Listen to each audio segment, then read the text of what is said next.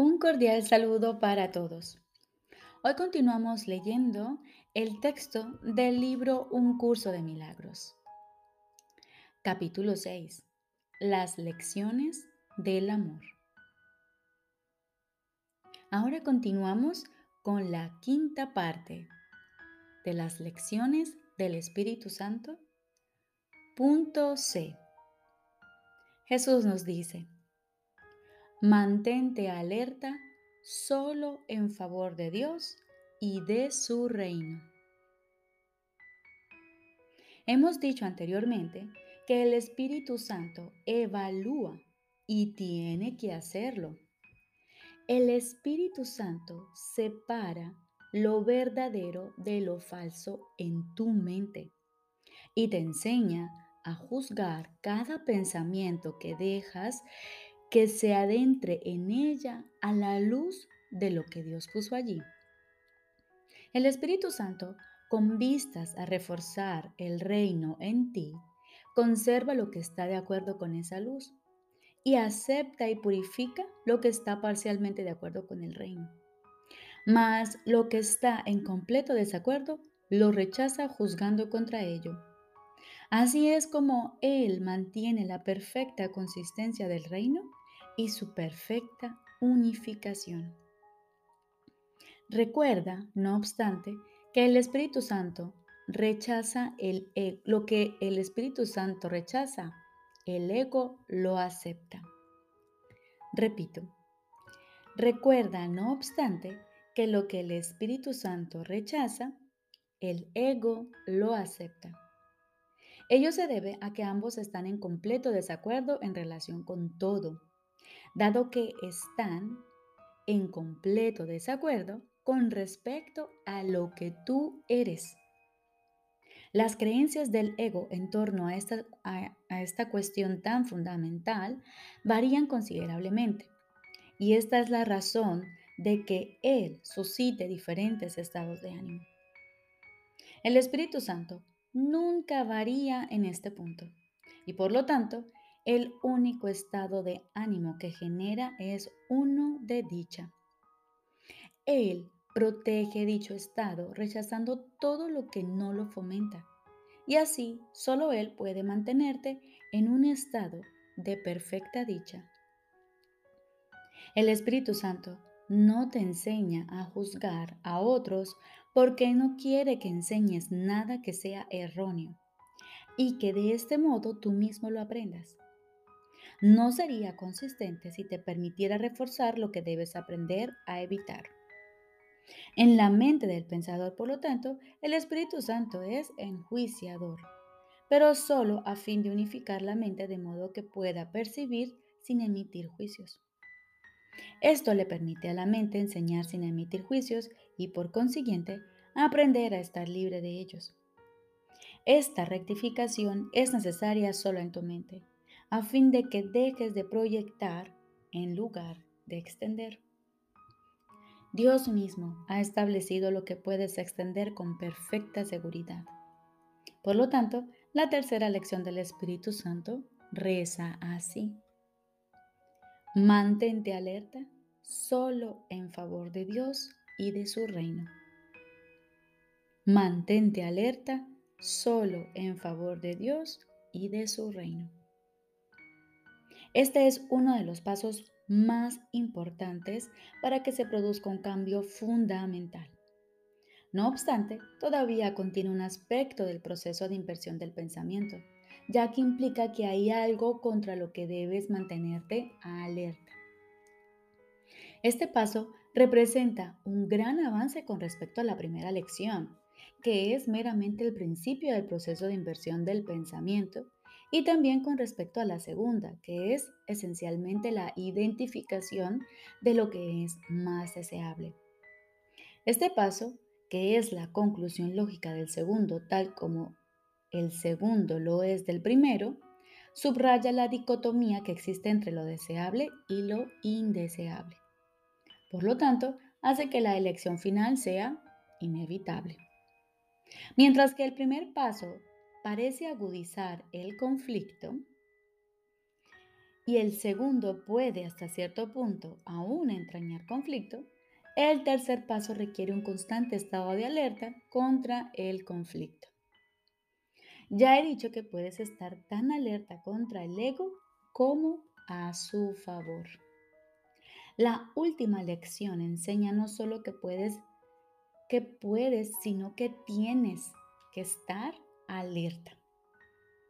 Repito, la última lección enseña no solo que puedes, sino que tienes que estar alerta. No se ocupa de la cuestión de los grados de dificultad, sino del hecho de que tu primera prioridad debe ser mantenerte alerta. Esta lección es inequívoca, pues enseña que nunca se deben hacer excepciones, aunque no niega que la tentación de hacerlas se presentará.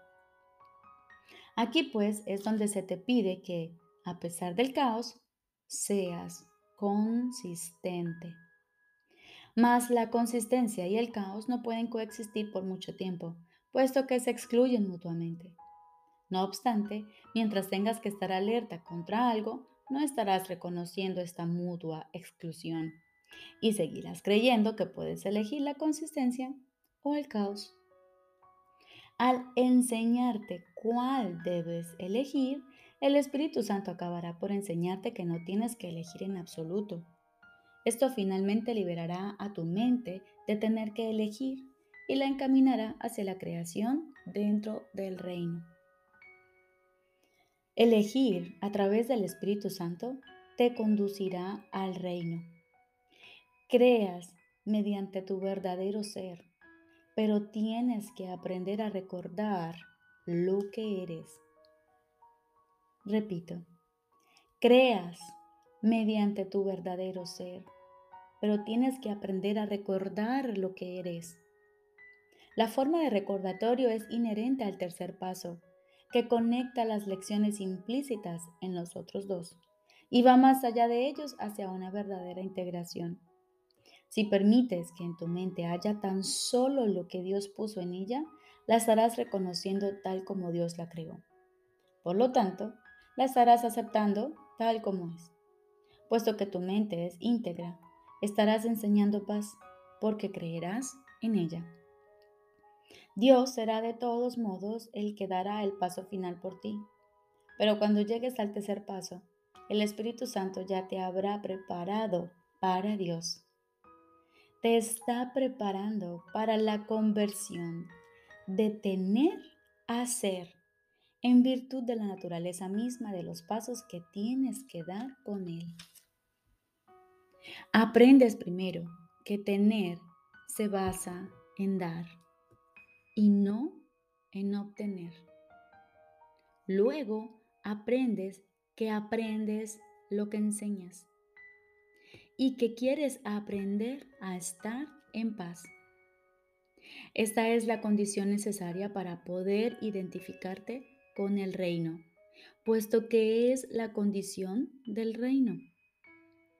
Has creído estar fuera del reino y como consecuencia de ello te has excluido a ti mismo de él en tu pensamiento. Es esencial, por lo tanto, enseñarte que no puedes sino estar incluido en el reino y que lo único que debes excluir es la creencia de que no estás incluido en él. El tercer paso, por consiguiente, es un paso de protección para tu mente, pues te permite identificarte solo con el centro donde Dios erigió el altar a sí mismo. Los altares son creencias, pero Dios y sus creaciones están más allá de toda creencia, ya que están más allá de cualquier duda. La voz que habla en favor de Dios lo hace únicamente en nombre de las creencias que están más allá de toda duda, lo cual te prepara para llegar a estar libre de dudas, mientras tu creencia en Dios y su reino se vea asaltada por cualquier duda. Lo que Él ha logrado perfectamente no será evidente para ti. Por eso es por lo que debes mantenerte alerta en favor de Dios. El ego habla contra su creación y por lo tanto engendra dudas. No podrás ir más allá de las creencias hasta que no creas plenamente. Enseñar a toda la afiliación sin hacer excepciones demuestra que percibes su plenitud y que has aprendido que es una. Ahora tienes que estar alerta para mantener su unicidad en tu mente, porque si dejas que te asalte la duda, perderás la conciencia de su plenitud y serás incapaz de enseñarla. La plenitud del reino no depende de tu percepción, pero tu conciencia de su plenitud sí. Solo tu conciencia necesita protección, puesto que el estado de ser no puede ser atacado. No obstante, no podrás experimentar una auténtica sensación de que existes mientras sigas teniendo dudas con respecto a lo que eres. Por eso es por lo que es esencial que te mantengas alerta. No permitas que entre en tu mente ninguna duda acerca de tu existencia, o de lo contrario, no podrás saber con certeza lo que eres. La certeza es el regalo que Dios te hace. La verdad no requiere vigilancia, pero las ilusiones sí. La verdad está exenta de ilusiones y por lo tanto mora dentro del reino. Todo lo que está fuera del reino es ilusorio. Cuando desechaste la verdad, te percibiste a ti mismo como desprovisto de ella. Al concebir otro reino al que atribuiste valor, no mantuviste en tu mente solo el reino de Dios y de esta manera excluiste parte de tu mente de él. Lo que inventaste ha aprisionado tu voluntad y ha hecho enfermar a tu mente en que, que ahora tiene que ser sanada. Mantenerse alerta contra esta enfermedad es la manera de sanarla. Una vez que tu mente haya sanado, irradiará luz y de este modo enseñará lo que es la curación esto te consagrará como un maestro que enseña lo mismo que yo. Yo tuve que mantenerme tan alerta como tú tienes que hacerlo ahora. Y aquellos que eligen enseñar lo mismo tienen que estar de acuerdo con respecto a lo que creen. El tercer paso, por lo tanto, es una afirmación de lo que quieres creer y requiere que estés dispuesto a abandonar todo lo demás. Si sigues al Espíritu Santo, Él te capacitará para que des este paso. Tu vigilancia es señal de que quieres que Él te guíe. La vigilancia requiere esfuerzo, pero solo hasta que aprendas que el esfuerzo en sí es innecesario. Has realizado enormes esfuerzos por conservar lo que inventaste porque no es verdad. Por lo tanto, ahora tienes que canalizar todos tus esfuerzos contra ello. Solo esto puede eliminar la necesidad de tener que esforzarte e invocar al ser que tienes y que eres. Este reconocimiento no requiere ningún esfuerzo por tu parte. Y puesto que ya es verdad, ni tampoco necesita protección. Descansa en la perfecta seguridad de Dios. Por lo tanto, la inclusión es total y la creación no tiene límites.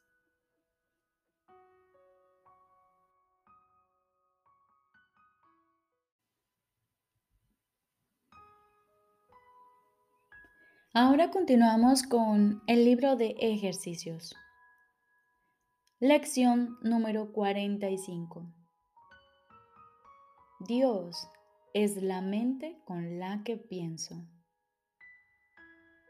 Dios es la mente con la que pienso. La idea de hoy es la llave que te dará acceso a tus pensamientos reales los cuales no tienen nada que ver con lo que piensas que piensas. De la misma manera en que nada de lo que piensas que ves guarda relación alguna con la visión. No existe ninguna relación entre lo que es real y lo que tú piensas que es real. Ni uno solo de los que según tú son tus pensamientos reales se parece en modo alguno a tus pensamientos reales. Nada de lo que piensas que ves guarda semejanza alguna con lo que la visión te mostrará. Piensas con la mente de Dios. Por lo tanto, compartes tus pensamientos con Él, de la misma forma en que Él comparte los suyos contigo. Son los mismos pensamientos porque los piensa la misma mente. Compartir es hacer de manera semejante o hacer lo mismo. Los pensamientos que piensas con la mente de Dios no abandonan tu mente porque los pensamientos no abandonan su fuente. Por consiguiente, tus pensamientos están en la mente de Dios al igual que tú están en tu mente también, donde Él está. Tal como tú eres parte de su mente, así también tus pensamientos son parte de su mente. ¿Dónde están pues tus pensamientos reales? ¿O intentaremos llegar a ellos? Tendremos que buscarlos en tu mente, porque ahí es donde se encuentran aún tienen que estar ahí, ya que no pueden haber abandonado su fuente. Lo que la mente de Dios ha pensado es eterno al ser parte de la creación.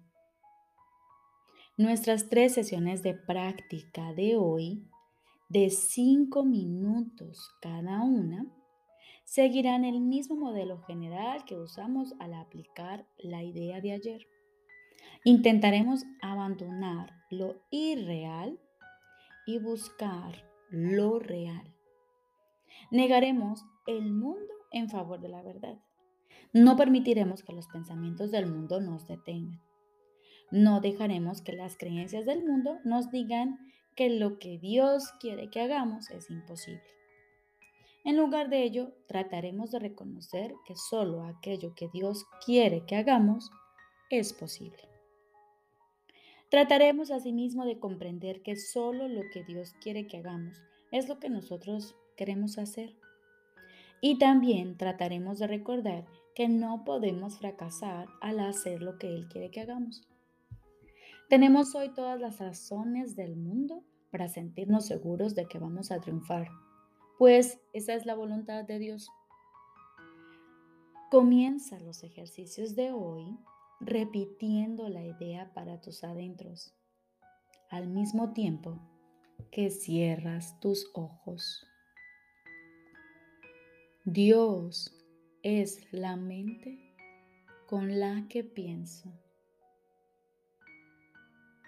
Luego, dedica unos cuantos minutos a pensar en ideas afines que procedan de ti mientras mantienes la idea presente en tu mente. Dios es la mente con la que pienso.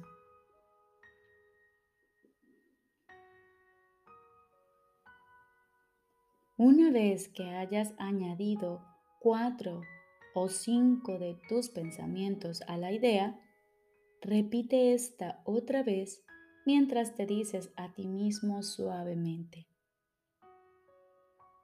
mis pensamientos reales están en mi mente. Dios es la mente con la que pienso.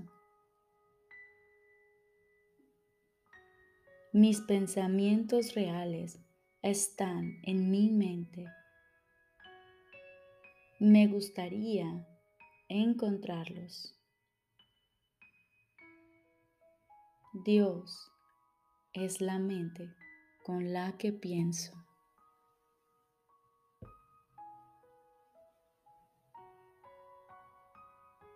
Trata luego de ir más allá de todos los pensamientos irreales que cubren la verdad en tu mente y de llegar a lo eterno.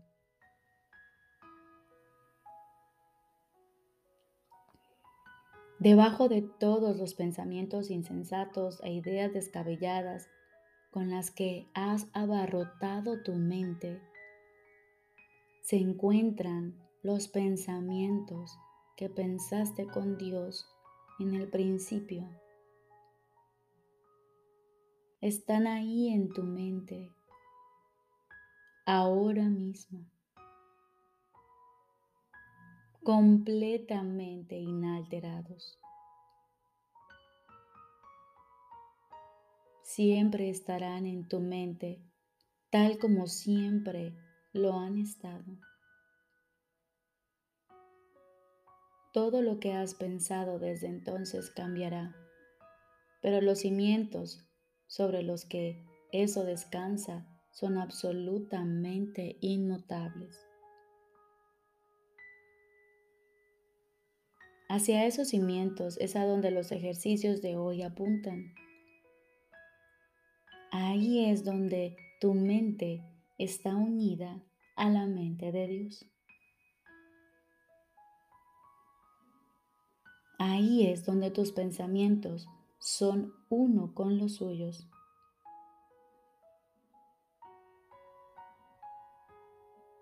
Para este tipo de práctica, solo se necesita una cosa, que tu actitud hacia ella sea la misma que tendrías ante un altar consagrado en el cielo a Dios el Padre y a Dios el Hijo, pues tal es el lugar al que estás intentando llegar. Probablemente no puedes darte cuenta todavía de cuán alto estás intentando elevarte. Sin embargo, aún con el poco entendimiento que has adquirido hasta la fecha, deberías ser capaz de recordarte a ti mismo que esto no es un juego fútil, sino un ejercicio de santidad y un intento de alcanzar el reino de los cielos. En las sesiones de práctica cortas de hoy, trata de recordar cuán importante es para ti comprender la santidad de la mente que piensa con Dios. Mientras repites la idea a lo largo del día, dedica uno o dos minutos a apreciar la santidad de tu mente.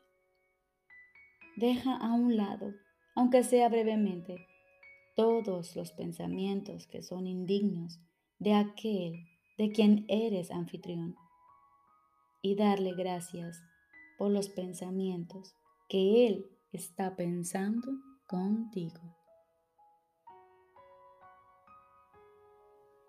Recordemos, lección número 45. Dios es la mente con la que pienso. Tres sesiones de práctica, cada una de cinco minutos, serán suficientes. Te deseo un feliz y maravilloso día.